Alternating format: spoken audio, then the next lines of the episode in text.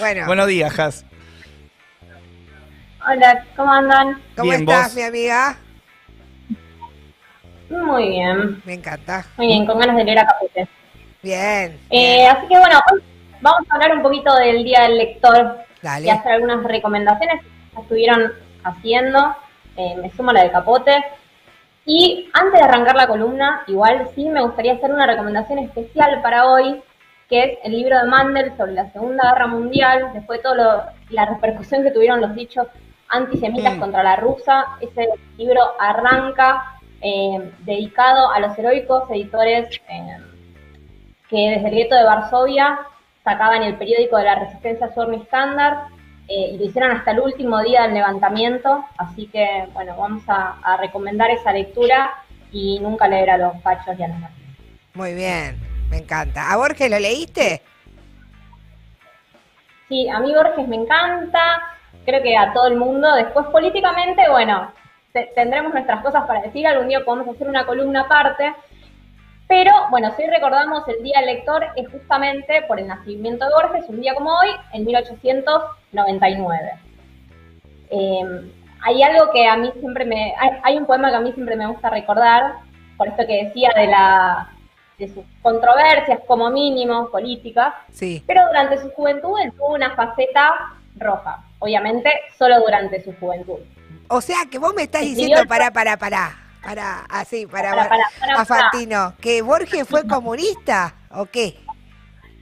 Explícamelo como para mi tía Rosa. Claro. Eh, no sé si llegó a ser comunista, pero sí reivindicaba la Revolución Rusa. Eh, en una revista que se llamaba Grecia, él sacó un poema que se llamaba Rusia. También están las cartas de él, ¿no? Con un amigo donde hablaba de este poema.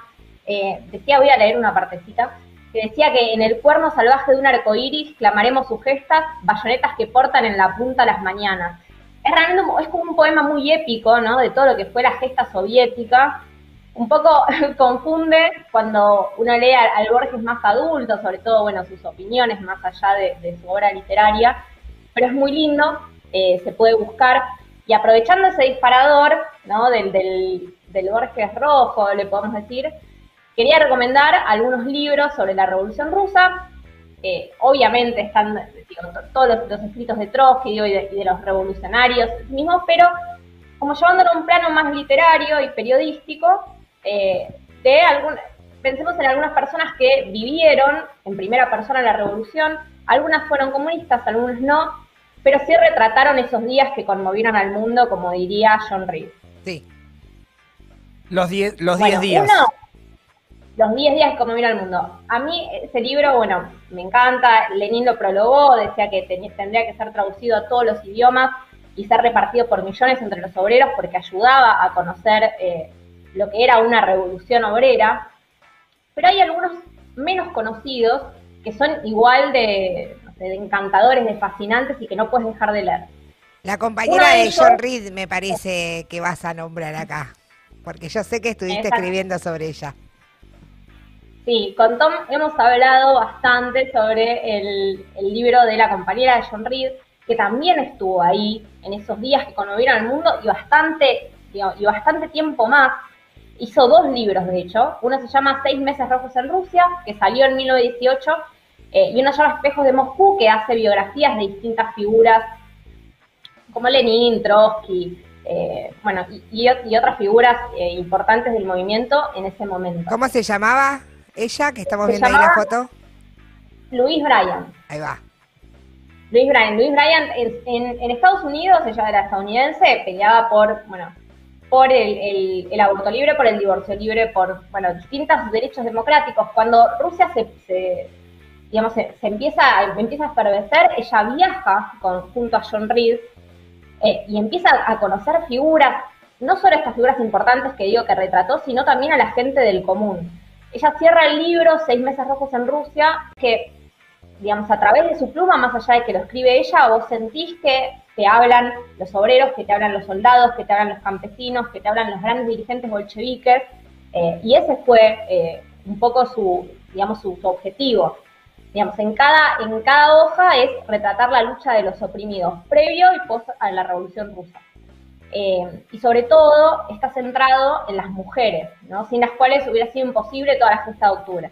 Ella decía, esta es una frase que, hemos charlado con Tom, que las mujeres personificaban a Rusia, ¿no? Y ella decía porque hacía la analogía con, una Rusia hambrienta, con frío, descalza, pero que se olvidaba todo planeando nuevas batallas hacia el futuro eh, y nuevos caminos hacia la libertad.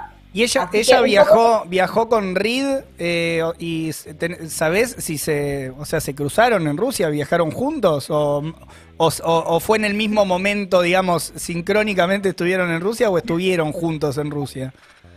Estuvieron juntos en Rusia, ella también, eh, uno puede, digamos, hay varios periodistas norteamericanos que viajan a Rusia, más allá de los que vamos a hablar hoy, son un grupo, hay un grupo de cuatro en especial, que son Albert Reed Williams, John Reed, Bessie Betty y Bryant, hay más también, pero que son como, no sé, como los, fabulosos cuatro, digamos. Y entre ellos, ellos, entre ellos van viajando, van conociendo. Lo interesante de Luis es que no es que está pegada a John Reed, más allá de que si uno coteja un libro y otro, hay, em, hay partes que son tal cual, porque es evidente que las hicieron juntos, pero ella también estuvo mucho con Bessie Betty, que es la otra periodista de la cual eh, voy a hablar ahora. Eh, pará, y también eh, hay que recomendar la película Reds con Jack Nicholson, por favor. La adaptación al cine, de, los, de fines de los 80, ¿no? sí, es media, no, es tan literal, hace mucho hincapié en el triángulo amoroso que, que tenían más que en la historia de ellos con la Revolución Rusa y demás, pero, pero está muy buena y la recomendamos. Te seguimos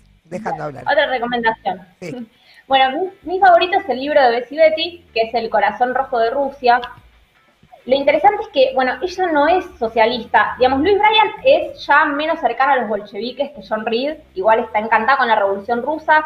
Eh, da su testimonio ante, el Comité Oberman, que es un comité que, perseguía actividades anti-norteamericanas, ¿no? Algo muy común en la historia estadounidense, que los obliga a ellos a justificarse porque estuvieron ahí, digamos, es, una cosa tremenda. Bessie Betty también va a participar de ese comité eh, defendiendo a la Revolución Rusa. Ella no era socialista, como decía, pero sintió que se estaba viviendo un cambio de página en la historia contemporánea y viaja, ¿no? Y es, eh, digamos, y, viaja sin muchos contactos, después ella cuenta cómo se va haciendo de contactos para acceder también a las grandes figuras, pero digamos, a, los soldados rasos, ella pasa bastante tiempo en los campamentos, pasa tiempo con las mujeres, eh, va a las trincheras, ¿no? A la primera línea de trincheras incluso, y es como que en su texto, que es más largo que el de, Luis, va a demostrar que la revolución no es solo esa gran gesta que lo fue, pero que sino también estaba en los detalles, ¿no? En los detalles de cómo vivía la gente antes de la revolución, que es algo que ya, eh, en lo que algo, en algo en lo que ella se centra mucho, y cómo va cambiando la vida de la gente. Y es, notorio cómo cambia su propia vida a lo largo del, escrito, ¿no? Ella decía, bueno, primero le, impactaba la moral de los bolcheviques, eh, dedica bastante, ¿no? A, describir cómo vivían esos hombres, ¿no? De los que uno piensa cómo los describía Bruel en la historia del partido bolchevique. Ella capaz con, menos fundamentos teóricos, pero también va, va a hacerlo. Contaba cómo se olvidaba de comer, se olvidaba de dormir porque no quería, porque no tenía ganas, ella tenía ganas de estar en la calle, siempre dice que llevaba un paquetito con un poquitito de azúcar en el, bolsillo y se dedicaba todo el día a estar en la calle. Hay una anécdota que es con Luis Bryan, que también está en los dos libros y uno coteja, que es cuando se decide el asalto al Palacio de Invierno, porque ellas dos estaban en la calle, ven o se escuchan lo que está sucediendo y quieren ir. Entonces se encuentran con un grupo de soldados y les proponen sumarse a su viaje y los soldados les dicen, ustedes dos son, eh, son dos mujeres norteamericanas extranjeras, digamos, eh, hay una gran posibilidad de que pierdan la vida en el camino. Y, a ellas no les importa, se suben, al vehículo y presencian ese gran momento de la historia que a muchos nos hubiera encantado vivir. Em, así que bueno, van a estar ahí juntas. Y también ella hace muchas discusiones, ¿no? Eh, por ejemplo, contra el feminismo burgués, que es algo que me, gustaría como remarcar, porque ella tiene una frase también, ¿no? De que la revolución rusa eh, representaba el destino, ¿no? Como el destino de la humanidad. Y en ese sentido, el destino estaba preparado para, para mostrar toda su potencialidad. Entonces ella habla de un fenómeno singular de la guerra y la revolución, que es la mujer soldado. Entonces ella dice, no es esa mujer individual que agarra una espada sobre la cual podemos leer ¿no? en, alguna novela, dice, sino una mujer unida peleando en masa por algo, ¿no? por algo mucho más importante que ella misma. Entonces decía, al movimiento sufragista, estas mujeres le van a sacar esa consigna trillada de que las mujeres no pueden votar porque no portan armas. Eh, o que las feministas iban a, sacar ese prejuicio, eh, que, las mujeres, perdón, rusas sacaban ese prejuicio que tenían las feministas de que las mujeres eran intrínsecamente pacíficas eh, o, que, o que eran intrínsecamente madres y nada más, o que no podían portar armas porque debían cuidar a los soldados. Claro, todo, esto, todo esto es en el corazón rojo de Rusia, o sea, todo esto lo, va relatando en, en, el mismo libro, no, no son escritos posteriores, reflexiones, digamos políticas, sociales. No, ella va, digamos, va sacando algunos artículos, porque era periodista, que después recopila y amplía en El Corazón Rojo de Rusia, que se publica también en el 18 con el libro de Brian. Eh, y, es increíble. Increíble también es que ella, por eso yo le decía, no es socialista y después no es que tiene una vida revolucionaria, pero, lo, pero los, el remolino de los acontecimientos la envuelve completamente. Al punto de que ella eh, entabla una especie de relación con Trotsky, muy, queda muy fascinada, vuelve varios años después para entrevistarlo.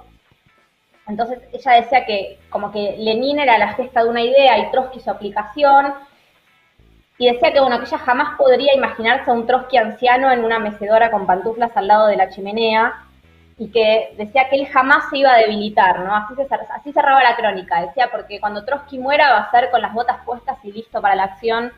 Y ahí vemos cómo realmente captó el espíritu ¿no? de, lo, que era Trotsky y de lo que fue la revolución rusa. Una, una linda imagen proyectada sobre, sobre León Trotsky. ¿Por qué entonces has esta recomendación en el Día del Lector? Bueno, volviendo a Trotsky, él hablaba de en el prólogo de la, de la historia de la Revolución Rusa, hablaba del periodismo como una musa plebeya, ¿no? como un periodismo que se describe a través de sus protagonistas, que desnuda todas las luchas de los oprimidos, y aparte un buen periodismo, ¿no? Entonces, estos libros los podemos pensar como esa, como esa musa plebeya, que aparte permite hacer un acercamiento, al no ser tan teóricos eh, y mostrar esas voces, permite hacer un acercamiento para un público general sobre lo que fue este hecho fundamental de la historia. Eh, hay una frase que me gusta mucho de Pierre Bruet, em, que es un historiador, que hablaba de atrapar la punta del ovillo, tirar de él em, y avanzar en la comprensión de un mundo que es necesario transformar.